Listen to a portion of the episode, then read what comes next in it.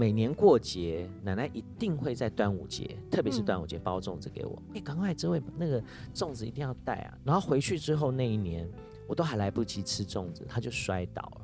我就把粽子放在冰箱，嗯，就是冰了三年的时间。哇！这三年因为很害怕，我觉得这是奶奶最后送我的礼物吧。嗯嗯嗯我我我要这样想。是，所以今天其实，在倾听事务所也有一个礼物。要送给哲伟哥，真的假的？该不会是粽子吧？哎呦，今天也想要送你一颗粽子，在我们听众的耳朵里也获得了这份亲情的能量，还热热的哦。谢谢季瑞，谢谢谢谢。卖讲爸比莫发脾气，看你强做的彬彬有礼，点点的想做一家庭庭。莫那好啥本人主义，莫那好啥本人主义。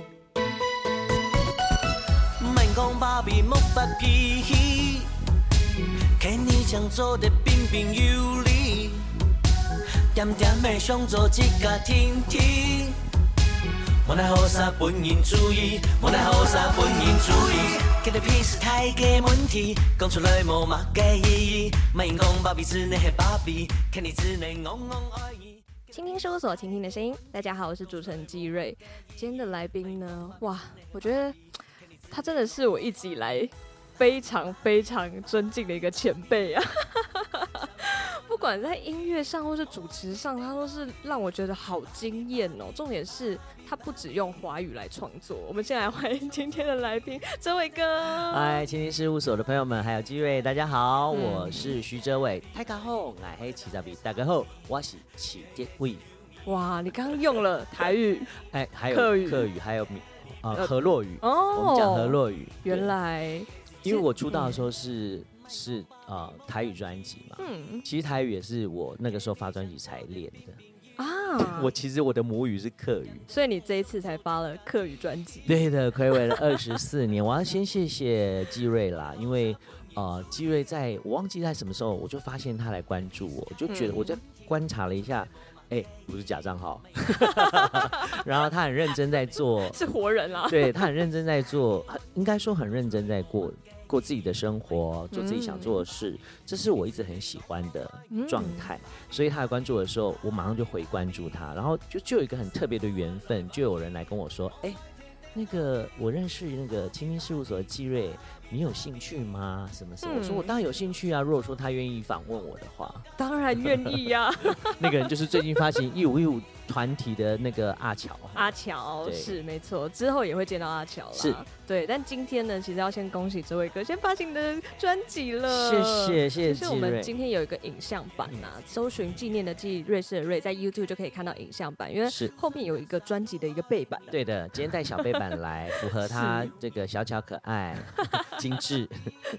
对，这是专辑呃人工仔，然后呃。我的实体呢，在十二月二十五号，就是我生日那天会发行啊。对，精心设计的也，也没有，就是刚好，哦、一切都是刚好，包括我们接下来聊的很多话题，包括这张专辑的很多这些歌带我到很多地方去的一些惊喜。嗯，我觉得都是都是感谢啊。是，其实我觉得在这张专辑当中，还有一件事情很刚好。嗯、是。你的芭比上架的时候，竟然就跟电影同时进行了。对啊，因为我跟你说，我说实话，因为这首歌它发行的时候，我们没有设定好日期。嗯，但是我承，我必须要承认，我们的团队都知道说，呃，芭比电影要上了，但是我们、哦、我们根本没有时间去关注说它什么时候上，忙专辑都来不及。对，而且、嗯、因为这首歌的诞生很妙，是因为。呃，我们有个计划，我从去年开始，十月、十一月开始，就是我的一月一单曲，嗯，这是我的计划。我本来想说，我要逼自己可以做满十首歌，我想要发专辑。所以芭比是在一个，糟了，这个月要结束了，我们的歌还没有出来，怎么办？是那种状态。对，然后我交了，我交了大概四五十首歌给 demo。给我给我制作人就是卢子祥，Lucas，对，他就在里面挑。我们两个不约而同就说，哎，这次我们要走的方向是比较比较 trendy、比较潮流、比较 pop 的东西。我们这几年很流行的复古，我们是不是应该放个舞曲？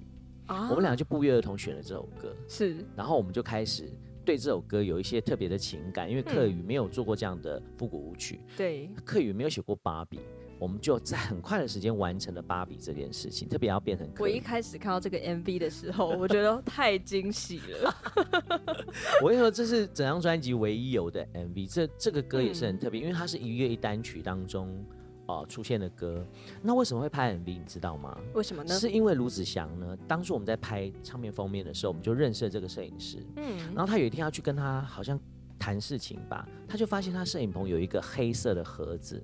大的芭比盒，但是不是芭比，是黑色哦。他就问摄影师说：“哎、欸，那个你这怎么有黑色盒子？”他说：“哦，我明天要丢掉了，因为之前我朋友结婚来拍那个婚纱，这个女女新娘呢，她非常喜欢芭比风，可是是黑色芭比，她就跟她老公一起拍了黑色系列。她说那白那边好像没用，她要拆掉。结果那个制作人就说：‘哎、欸。’那我给你听一下这首歌好不好？芭比刚好有这个场景，对，他就听一下。他说他听，他说哦，这是什么什么语言？然后说是客语。他说客语可以做那么流行，他就说那你可不可以把这盒子留下来？嗯、我们我来跟这个沟通一下，看他愿不愿意拍 MV。嗯、因为拍 MV 啊还要花钱啊，因为这是几乎就是都是我独资啦。嗯、然后呃，没想到导演一口就答应了，说没关系，钱少没有关系，我们把它拍出好的质感。嗯，我们就。而且我们在短短一个星期之内就要完成所有事情，因为急着要上架嘛。嗯，没想到我要去拍的时候，其实我蛮感动的。哦，怎么说？你知道为什么吗？嗯，大家看到 MV 现在是可能是粉色的啊。嗯嗯嗯，那就是因为我要拍摄的当天，我一看到的时候，我说：“哎，不是黑色吗？”因为导演他觉得这首歌很好听，嗯，他觉得他很喜欢我这首歌，他也觉得我这人不错，嗯，然后他就。连夜前一天晚上就是重新搭一个景，哇，是不是很感人？为了这个 MV 重新搭了一个景，对啊，其实我真的非常的变粉红色，对我然后非常感动，然后他所有的景啊、哦、重新再 setting 过，它要变成芭比屋的感觉。嗯、然后你大家不知道有没有看过芭比的电影？整个芭比的电影都是非常的明亮，而且是阳光的。对，嗯、所以呃，在这过程当中也有让我印象很深刻的，譬如说。因为我们拍一整天嘛，从早上拍到晚上，那时候还是夏天哦，很热。哦。然后我们有一些为了要让那个风冷气的声音不要进去，所以拍的满身大汗就算了。嗯嗯嗯。因为到了晚上，他没有那个自然的光，所以他还叫他的助理到摄影棚的外面，就是已经到外面去打一个光，从窗户打进来，让它很像阳光洒进来。所以大家在看 MV 的时候，都会觉得这个光是很自然的。嗯嗯嗯。对，然后我就觉得。哇，我真的很感谢这些天使帮助我，是，所以芭比 MV 就这样出来了。是我自己在看 MV 的时候，我觉得那个粉红色的氛围啊，嗯、它完全完美呈现了这首歌。我真的很感动。我告诉你，它很多秘辛在里面，包括一开始他们初剪完，或者是呃初剪完，然后到最后成就是要发行的时候，我一直都没有办法过我心里那一关呢、欸。哦，因为我一直觉得 会不会太恶心呐、啊，会不会太怎么样？我就想太多。后来。导演呐、啊，还有一些演员，他们演员的朋友，他们说服我原因，他说：“这个我跟你说，人就是这样子，你念兹在兹，你觉得，因为你看到的是你自己啊，嗯，可能那个一秒钟、两秒钟，你把它放大成十分、二分、二十分钟，可是你要知道，看这个 MV 的人，他会看当下的感觉，他会看整体，不只是你，包括道具，包括女主角，包括所有所有，那个都是零点一秒就闪过去，但重点是你能够在 MV 里面透露出别人没有看过的你。”嗯，这个 MV 是成功的。譬如说，我没有看过这首歌这么可爱，或是这么讨人厌，或这么欠揍的表情。他说：“那你就成功了。”啊，然后我就想说，展现出不一样的你。对，然后我就，他是这才是芭比的精神，不是吗？我说对耶，好像是哎。如果说你都做你自己原本的样子，原本的角度，那我觉得这个 MV 好像就没有办法说服别人。所以我。嗯，我很开心，这 MV 一出去的时候，第一天可能也谢谢芭比这个电影，第一天就破万了嘛。然后我就觉得说，哎、欸，好像好像我自己独资，然后用这么少的钱，真的拍出一个质感很好的 MV 的时候，我其实是很感谢，而且我也挑战我自己，看我自己的角度，嗯嗯嗯，嗯，因为我有只有这样才可以说服别人。就像这首歌。芭比可以是肯尼，肯尼也可以是芭比。嗯，那里面的彩蛋是我们对于芭比的印象，就是譬如说我帮芭比换衣服，可是里面是芭比帮肯尼换衣服。哦，对我有看到，对我就觉得，哎、欸，好像一步一步、一点一点的都在把我还有这首歌音乐把我带到一个不一样的地方，包括这首歌后来变成内政部警政署的，这个真的很有趣，反诈骗的短曲，我这个也觉得你一定想都没想过，完全没有想过，我完全没有想过，是是惊喜到我会觉得啊，怎么可能？后来安心亚也跳了，然后王洪恩是原住民的代表，台语的代表就是那个呃蔡昌宪，客语就是我，你有想过你？这首歌可以在台北车站教 教所有的警官们在跳，我就觉得哇，这个芭比真把我带到一个不一样的世界，它变得好有寓意的耶。对，嗯，我就觉得很棒。是，其实回归到这张专辑我觉得它的名称其实也是一个很有巧思哎。你说人跟公仔可以分开，嗯、对，为什么？怎么说呢？因为我们客语啊，跟我念一次，拧公哎。拧弓没有呢的音哦，是拧弓哎，它是 ng 那个音，拧。拧。对拧弓哎，拧弓哎在客语的意思就是娃娃，是。它是玩偶的意思。哦，这个小时候在我的印象中，这个词对我来讲很特别。可能是因为我妹妹很喜欢玩芭比娃娃，我妹妹是唯一的女生，所以家里人都给她最好的芭比娃娃。我就印象中非常深刻，我家有很多很多的娃娃，是不只是芭比。哎，我小时候的芭比娃娃，好的都被我姐姐拿走，我都玩最丑的。哎，丑芭比。也有他的态度，它有它的特色。对，我要告诉大家就是这个。嗯、那其实说实话，这个闽工诶，华语呃客语是这样念嘛。可是到了华语，它很特别，嗯、它解字解构出来的字就是人工仔，它念出来就是人工仔。嗯、因为其实我在一月一单曲的时候，我很感谢这个计划，因为它让。他让每一次的一首歌都好像在做一张专辑一样的扎实，啊、所以整张专辑十首歌有十首故事。嗯，那完成之后，我们一直很困扰，我不知道专辑要叫什么。团队就说：“哦，就叫徐哲伟首张特语创作，对，或同。”那我就说：“我不要，我不想。嗯、我既然那么认真，我一我我正在头痛的时候，我们已经要交件的时候，嗯、我在洗澡，我就突然冒出了这个词，哎，人工仔。哦。好像这个词蛮对我专辑的意思。为什么？你把人公仔华语这样拆开来，人跟公仔它是两件事。嗯，我在专辑里写了很多公仔的歌，包括的芭比啦，啊、还有 Superman 啦，嗯、还有丘比特啦，对，还有包括不会呼吸的物品，譬如说明灯啊，对不对？譬如说梳妆台，嗯，它就是公仔的一种。然后人呢？人就在写二十四年来很多人不了解的我，或者是重新认识的我，还有我透过公仔去告诉大家人心这件事情，我就觉得，哎，好像可以说服我自己，跟说服很多。我刚团队分析这件事的时候，嗯、他们说：“这个你真的很强哎。”我说：“没有没有没有，因为可能是自己的专辑自己做，你会有更深的感情。而且我一直跟大家说一件事，就是说，你不觉得我们也很像会呼吸的公仔吗？”对呀、啊，我们就是公仔，每个人每个人自己的样子。那重点是你要自己操控你自己，还是别人来操控你？这也是我专辑要告诉大家，自己的本质究竟是什么？对，嗯、所以人工仔就这样出来。其实这张专辑有一首我超级喜欢的歌，哦、它颠覆了我对客语的歌曲的印象哦。它可以创造一个 low fi 加 R&B 的曲风哎，因为我自己个人是很喜欢这两个曲风啦。是，那当它合并在一起的时候，就会变成一个哦，我超吸睛这样。哎、欸，但是他又用客语来呈现。是哦，啊，这张专辑很特别，就是我找了很多不是客语的歌手们来一起合作，像我的开门歌就是认得嘛，嗯、就是华客，然后直接是交错同步。嗯、那我当然在专辑，我一直想要找一个有柔情似水的声音，哦、然后又。代表很坚强，嗯、就是你刚刚说的那首歌叫《嗨呀爱呀》，对，我就找了易凡。嗯、那我坦白说，这首歌我本来就是为他量身定做哦，对我自己想要，我自己想要做这样子的歌。嗯，那因为我们本来就是好朋友，也很有默契，在这过程当中，我们也。嗯，调整啊，修饰啊，因为这这个曲风不是我们两个擅长。但是我觉得你们诠释的超级好，谢谢你喜欢。我自己重复听了好几次这首歌，嗯、所以我那时候就在想说，哎、欸，所以这个嗨呀到底是什么意思？哦，我才发现原来是跟你的奶奶有关。对，哦、呃，奶奶是受日本教育的，嗯、我要跟大家解释一下嗨呀是什么意思。嗨呀就是日本话的轿车的意思，哦，车子的意思。哦、那因为小时候我们住在乡下。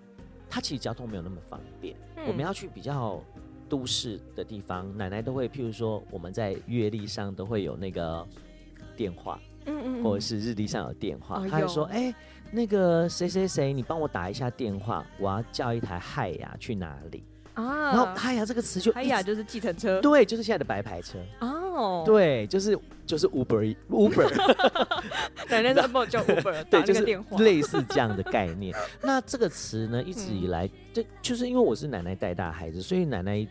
就是我都用母语跟奶奶沟通，嗯、那她是受日本教育的，所以有很多很多不同的词，也许现代人都不见得会听到的，却深植在我心中。嗯嗯嗯、那我一直觉得嗨呀太特别了，我一直想为嗨呀写一首歌。嗯、你嗨呀念久一点会变什么？海雅海雅海雅海雅海雅爱爱呀，就是爱呀。然后我我这首歌就在写，呃，两个你看我跟一凡感情那么好，但是我却写两个不认识的人，嗯，他们可能为了生活，为了工作。为了，anyway，就为了很多事情而烦恼，嗯，为了生命而烦恼。可是他们两个在路上交错而过，不认识彼此，然后问，然后叫了各自的计程车，上了车以后去寻找一个未知的旅程啊。哦，好有画面，对，就是向左走，向右走的概念。哦、对对对对，对，所以我也很意外，这首歌当初我写好的时候，我自己很害怕，我是不是能够驾驭这样子的歌？嗯，因为他唱的是华语，我唱的是客语，然后我要表达的是说，你在路上遇到的人，你不会知道他是客家人，或是原住民，嗯、或是任何人。哦，我觉得我在写生命的交错这件事情，然后再回到再回到你自己身上，然后你你你你要你要自己变成什么样子？我觉得今天听完这位哥的分享，让我觉得对这首歌的想法有更深层的解释。谢谢。我原本心里的答案已经跟你一半差不多了。其实我很感动的是这一张专辑出现。每一个人给我的反馈都很多，包括你，嗯、你会说哇，我每次听这首歌，每一次听到都不一样的感觉，嗯嗯嗯、或是怎样专辑听到的每一次听都是不一样的感觉。我也很谢谢，因为当时的一月一单曲，让让每一首歌它的值跟量都变得非常非常的扎实啊。对对对对对，有时间来准备好一首完整的歌曲了。但刚刚有提到说你是奶奶抚养长大的，嗯，是跟奶奶一起长大，相信有很多让你深刻的回忆啊。很特别，就是客家人特别，就是特别是客家人，很多都是隔代教养。嗯，那现在我相信还是有，所以跟奶奶也有很多很有趣的回忆，包括二零二零年、二零二零年我发行的《容颜》啊，到现在还是受到大家喜欢，我很开心。嗯嗯嗯，那其实这张专辑有很多很多都是来自于跟奶奶相处，可能小时候你自己不觉得它会升值在你心中，可能你长大之后才。透过这些东西，可以连接跟奶奶的回忆。很多人都是这样的，不只是奶奶，可能有很多在听节目、看节目呢会觉得说：哇，嗯，我为什么都是靠某一些物品或某一个名词或某一件事情去想念自己最亲的那个人，不管是情人或或是父母，或是亲人啊。对对。那跟奶奶最有趣的回忆，哦应该哎很难得讲到有趣哦。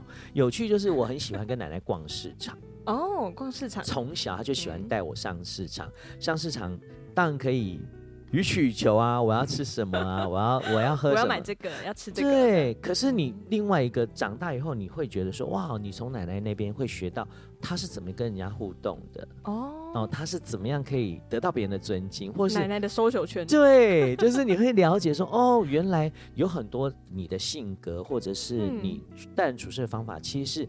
嗯，其实是你跟你相处人给予你的，就是你的原生家庭给予你的。真的，真的。那我觉得就是很有趣啊，因为这样子，所以，所以我我我后来才发现说，哦，我我有厨师执照，我念的本科系是家政系，嗯、我觉得可能有一部分跟奶奶有关系，我喜欢逛市场，哦、是对。但其实你刚刚有提到像《容颜》这首歌，也有跟奶奶有关，嗯、对。但其实也有一个食物跟奶奶有关。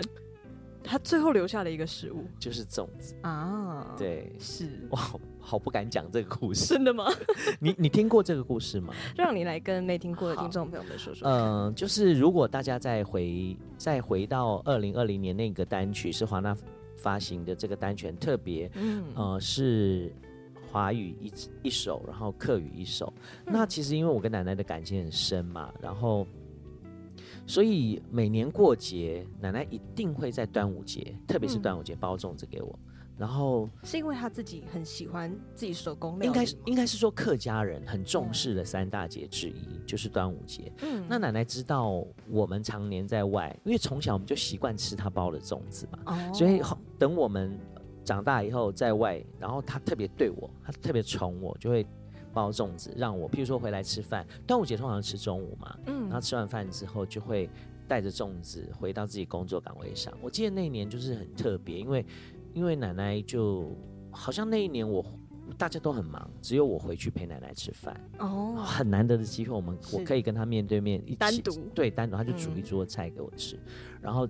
离开，因为很赶。那年我特别特别的忙，嗯，因为得了奖之后啊，得金钟嘛，然后后还发什么反，然后发行的合集，反正我印象中那那年特别忙。他就他就一样，我还包了车回去，吃完饭他说：“哎、欸，赶快这位那个粽子一定要带啊。嗯”可是他还一直讲说：“哇，今年包的粽子不好吃，那老人家嘛。”我都说没事没事。然后回去之后那一年，我都还来不及吃粽子，他就摔倒了。哦，老人家不经摔，摔倒他就过世了。嗯嗯，对我来讲是很大的打击，嗯嗯，是非常大的打击。然后我就把粽子放在冰箱，嗯，就是冰了三年的时间。哇，这三年因为很害怕跟奶奶有任何的失去那个观念，因为我觉得人最让人害怕就是忘记。嗯嗯嗯，当你忘记了那个你最深爱的人，那个是比什么事都可怕。因为奶奶是我的天。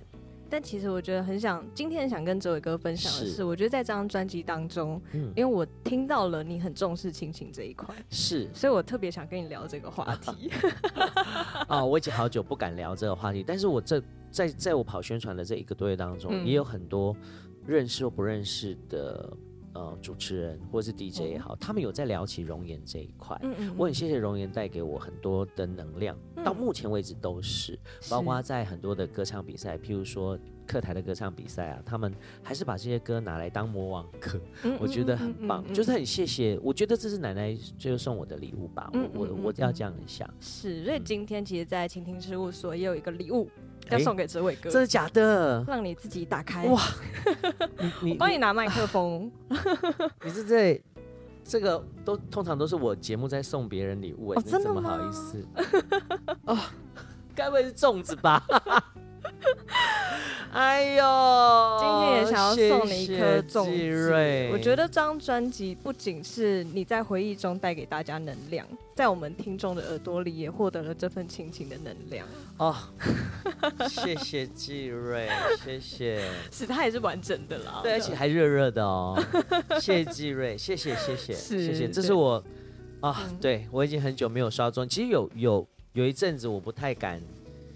过端午节，或是在拿到粽子，嗯嗯嗯，特别是这个故事流传到现在，每一年的端午节，好多人送我粽子，可是到后来我就说，要来送我粽子，我冰箱冰不下，是因为这个？没有啦，开玩笑，就是谢谢大家，因为我现在还是会对透过很多的，透过很多的方法，让自己能够平复这样子。嗯嗯嗯嗯，但是我我要告诉大家，不是不是悲伤的那一块，就是说这几年我会练习到，就是要让自己。要让你自己知道，你最爱的人，其实他他也是会活在你的心里。嗯，对，你一定要想办法让自己，呃，有一个出口。嗯、然后最重要的是你自己要，呃，过得很好。嗯，对，没错。对，那几张专辑还有一个你刚刚提到是物品的歌曲，哎，叫梳妆台。嗯，这跟奶奶有关吗？其实，呃，应该一点点，因为其实这首歌的起源很特别，因为呃。大家不知道有没有看过《孤味》，淑芳来演的《孤味》。我有看过。对，因为这一年很特别，梳妆台我写的那一年，是因为刚好我的父亲突然过世，嗯、那跟父亲的关系其实没有那么好，嗯，所以在整个过程里面，我是很冷静、很很清楚的在帮父亲办理后事，但最后有跟父亲做生命中最后的和解，嗯，那其实我都没有很特别的。荡的情绪，一直到所有的事情都结束之后，刚好那个部电电影，这部电影很红，梳妆台，嗯、呃呃，孤味孤味，然后我找了一个时间，好想要休息，我很爱看电影，所以我我自己到戏院去看这部电影。哦，哇，我我当初不知道这部电影的内容是这个样子，不知道你有没有看过？我有看过，对，我进剧情也觉得我没有办法想象是这个内容。对，然后就是这个男主角过世，然后整个有灵堂，整个在办后事的过程，我有很严重，我有很。扎扎实实的既视感，就觉得哦，我刚办完父亲的是。那个后事，而且这个主角的个性跟我父亲就是一模一样，就是就是就是风流倜傥，然后就是这样，然后我就觉得那个既视感太重了，然后到后来，我为什么会有特别的情感？是因为我看到淑芳阿姨在最后一幕，她在她坐在梳妆台前面，然后因为夫妻呃，她她的老公要办后事了嘛，然后她拉开梳妆台，拿出铁盒子，然后把铁盒子打开之后，看完所有她坚持的那份爱，这么多年下来，信也好啊，喜欢的东西也好，盖上再 review 一次。盖上盒子，拿给她孙女说：“Take it show。”你记得这一幕吗？啊，也许对很多人来说这一幕没有什么特别，但对我来讲，除了淑芳她演的很好，然后我突然有被暴击的感觉，就觉得说：“哇，好像所有的，特别是客家的妇女，或者是所有的呃亚洲台湾的女生也是一样，他们对爱的执着是就像孤味。孤味的意思就是说，你只卖一种吃的东西，你对它就是就情有独钟，嗯，就反射到爱上面。”然后我当天在戏院，我哭到就是连 roll 字卡到最后我都不敢出去，因为我太哭太惨了。嗯、我当天晚上我就写下这首歌。哇！我在写，我在写一个人对于感情的执着。嗯。然后中间我还加了七言绝句，很多人都以为那是传统歌曲嘛，我说不是，那是我加的。我也以为，想说查了好久到底是什么，但是我自己写的。然后我觉得。嗯因为我那我那一年也非常非常的低潮，嗯、低潮到我觉得我都不我我有点不相信自己，所以我写完这首歌之后，刚好那一年我已经很久没有比原创，嗯，然后我收到原创的邀请，说你要不要来比赛？我就希望我的创作可以透过这个比赛。再重新找回我自己，等于这首歌撑住了那个时候的我。哇！因为我那时候去比赛，因为我已经主持原创四五年了，那我都会心里想，觉得说主持人去比赛这样好吗？但是又希望透过创作可以肯定我自己，我对自己非常没有自信。没有想到我那一年就是入围了，最后得奖。嗯，然后我就觉得好棒。对，我就觉得这首歌对我来讲意义很重大，它撑住了当时的我，而且它也记录了当时我的心情跟情感。嗯，然后这首歌也受到很多人特别的喜爱，因为我摆在最后一首的原因是，嗯、呃，因为我忘不了我坐在戏院看那个 roll 字卡的感觉。我希望这首歌摆在专辑里面，就像你们看完听完我整张专辑之后，我的尾奏我也希望编曲老师可以做成好像。Roll 字卡，哦、然后再跑，然后最后你对，然后你可以在最后再 review 一次你刚刚听的，然后你也很像自己坐在梳妆台前面重新再看一次自己，哦、好好的认清自己，是，然后你可以再重新听一次我的歌，你会得到不一样的感受。这个曲序编排其实也有它的巧思，有非常有，是，但其实这张专辑是暌违二十四年。对的一个专辑耶，是这当中你做了很多主持的事情，但也还是有做音乐。对，嗯，但是我还蛮好奇的，所以从以前到现在，你觉得你自己在创作上有哪些突破吗？或是哪些改变？嗯，对我来讲，我一直就是一个对自己要求很高的人，所以我只要每一次的创作，我都希望它能够达到百分之百的完美，但我相信没有百分之百的完美，嗯，但是我努力做到。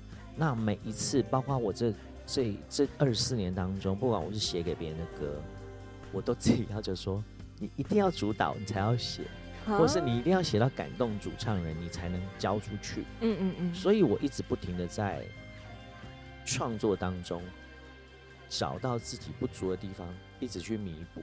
嗯。所以为什么人家说，哎、欸？你可以多写什么？可是我我可以多写，但是要能够拿出来的，必须是先通过我自己这一关，先感动自己，才能感动别人。对，所以呃，为什么大家会觉得说，哇，这跟你每次教出来的歌，呃，就是说你不管是给别人唱的，或者是你你自己要做的东西，都能够很精准，对。这是我觉得这几年来我我对我自己创作上的要求。我觉得那个精准是在我自己心里就有感受到。真的吗？对，因为像我刚才前面听到说，哦，我其实平常不懂客语，嗯，所以我听到客语歌的时候，我其实只能在音乐上去理解它，是我没有办法在语言上去理解它的一些文字的意思。嗯，尽管我看了歌词也不一定懂哦。对，那我可能在听的时候就会觉得说，哎，我自己脑海中有自己的画面，嗯。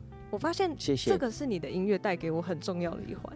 谢谢，这句话真的有画面。谢谢你，这句话真的很重要，因为，嗯、呃，因为这几年大家对于客语的认识更多了。嗯、那我觉得我必须要跟别人不一样的地方是，我很希望大家不用，就像你，不用再看歌词，激越不用看歌词，你就有自己的画面，嗯、有属于你自己的一个结界啊！这是我一直很想做的，我很开心。这一个多月来，我觉得我好像有做到这件事情。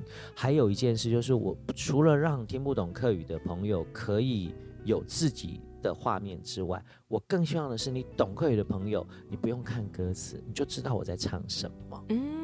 对，这个是语言最美跟最难的地方，没错。啊，所以我我我自己在创作的时候，我是很要求自己。那这张专辑，我相信我每一首歌都有做到。是，其实，在节目的最后还有一首歌，很想跟你聊聊。因为我在听这首歌的时候，我觉得哇，那个莫名的感动真的是涌上来的，知道吗？该不会是 丘比特的眼泪？那听说这首歌是 one take 完成的，对，他是很意外的 one take，因为丘比特眼泪，他一开始出现的时候是华语。啊，我写了很久，因为我在驻唱的时候发生的故事，嗯、就是它很像我，我常常在台上，表演者都一样的，你常常在台上给大家最好的，帮人家求婚，帮人家告白，帮人家做任何庆生的事。可是你下了舞台之后，嗯、你就回到你自己。哎，那年不知道为什么特别孤单，可能因为那年我生日吧。你知道，我就帮特别孤单，对，没有，因为我在表演，表演完之后你就帮别人庆生，大家过圣诞节。可是我走在路上背着吉他的时候。没有人会看，没有人会理你的。你在看街上，大家很开心啊，不管是家人或者是朋友。哦、那一年，我不知道为什么我特别孤单，可能就是这首歌要出现了。嗯、我那天我记得我那年工作到凌晨一两点，我回到家卸下所有的装备，我坐在沙发上，我就我竟然孤单大概十倍吧。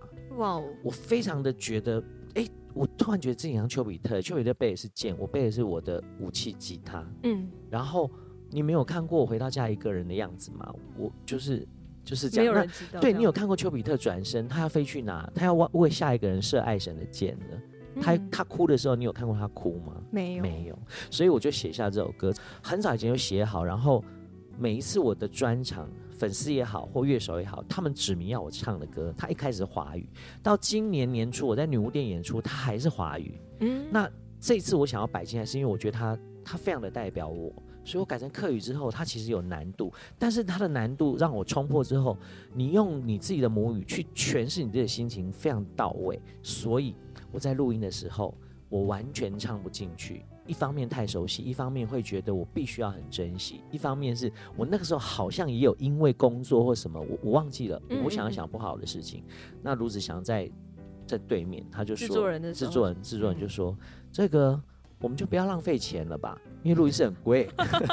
那我们就来唱最后一次。他也是蛮老实的一个人。对，他直接就问我说：“你是不是有心事？”我没有说话，他就进来跟我聊了大概二三十分钟。嗯，他就跟我说：“这个我们这样好了，我们就录最后一次。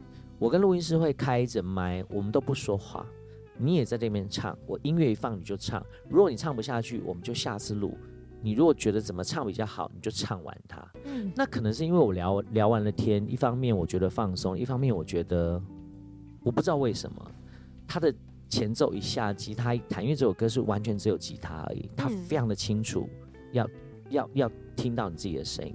他吉他一进去的时候，我突然觉得我好像回到了那一年我走在路上的场景。哦，很冷，下着雨。嗯，我在第一句我就唱进去了。所以我自己有吓一跳之外，我可能也不想要让这感觉跑掉。所以如果大家去看 YouTube 原原曲，它根本没有口白，嗯，没有这么多。那是因为我快哭了，所以我就乱唱口白，然后乱就是呼吸，一定要深呼吸还有叹气，那都是我临时加的，我没有刻意。那我一唱完，我都松了一口气，我很想哭，但我没有哭，对面没有声音，我还想说，反正那些都可以剪掉，我就走出去，我看到卢宇翔在那边哭，跟录音师。天哪！我就当下我我有吓一跳之外，被你感动。对，嗯、然后卢翔就说：“哥，你这个唱太好了，我决定要 one take。”而且他没有在我的一月一单曲，他觉得这首歌是这张专辑很大的彩蛋。嗯，然后真的对，然后我那时候跟他说：“不要吧，我觉得口白好恶心，我觉得那呼吸。”他说：“哥，你跟我说，我跟你说，你如果我现在叫你再去讲一次口白，再叫你去呼吸一次，你做不到了。”嗯，我们也找不到这么好、这么自然的一气呵成，保留那个就这样吧。我说，可是有点走音。他说，你在意走音吗？我们哭成这样，你在意走音吗？我说，哦，好。后来我自己说实话，是整张专辑这首歌也是我到目前为止我不敢晚上一个人听完的歌。嗯，因为它很走心，它很 real，它非常 real。然后我自己听，我听不完，因为我会哭。嗯，嗯，嗯，然后这首也是很多主持人。就是他们很认真听完专辑，有很多主持人跟我说：“这首歌，你这首歌好恐怖，我不敢一个人听，因为我会哭。”真的很厉害，他完全抓耳之外还抓你的心，然后我自己有吓一跳，嗯，然后我自己才重新的在这首歌里又再认识一次我自己。我觉得。那个最重要的是你保留那个当下，对，你回到那个场景的心态，是是，它真的就像走入你的回忆里，它非常 real，真的真的。今天其实觉得跟哲伟哥聊的还不不够多，我也觉得不够哎，我们已经到了节目的尾 声，这么快。但也是要问哲伟哥，如果给你五年的时间，我觉得五年是一个足以让一件事情从零变得有一点专业的程度，真的，不然我二十四年怎么度过？我们用二十四年酝酿的人工仔耶，真的真的。但是如果你有五年的时间，嗯，未来五年你想要给自己的挑战是什么呢？不限领域哦。哦，嗯，我我其实一直很想要，我很想要，我想要做一出音乐剧。哇，这是我一直想要挑战的。是是，是，对，希望大家来找我，我愿意从小角色做起。是是，是，对。然后专辑我还是希望，我我觉得。到目前为止，我觉得大家给我的能量很多，也许我会一直做下去，也不一定；也许我会再回到华语，也不一定。对，我希望大家再多给我一些其他的，我觉得好像可以，可以再做更多的事。但是我最想要做的，应该也就是，应该也就是想要做音乐剧。我觉得在你的歌声诠释上面啦，是其实就已经很浓厚的情感了。谢谢。我光想象就觉得很适合音乐剧。对啊，因为我平常是会去看音乐剧。我也是，我很爱看音乐剧。我我大概是我我我我是个我我是个票戏的戏迷啊，因为我从国学老师啊，就是我从大学开始我就一直看很喜欢看戏。是是是是，所以小剧场也可以啦，一直有一个憧憬这样子。是是是，大家看到了吗？哲维哥想演音乐剧，来欢迎来。是，但请大家在各大平台呢搜寻《人工仔》。是，欢迎大家，现在全球全数位上线了。那等到二十五号，呃，我们的实体专辑出来，也请大家多多支持啊！谢谢大家，是是是收藏起来。只要在任何的平台上面搜寻徐哲伟，对，就可以搜寻到哲伟哥。没错，谢谢，是，非常感谢哲伟哥今天来听听事务所，也谢谢你的礼物啦。哎呦，干嘛这样？等下吃吃看好不好吃啦？会会会，一定没有奶奶做的好吃的。好，谢谢各位听众朋友的收听，那我们下周再见喽，拜拜。拜拜。日日夜夜，天上天下，韩国人间将将济济，为叫为笑，喜爱。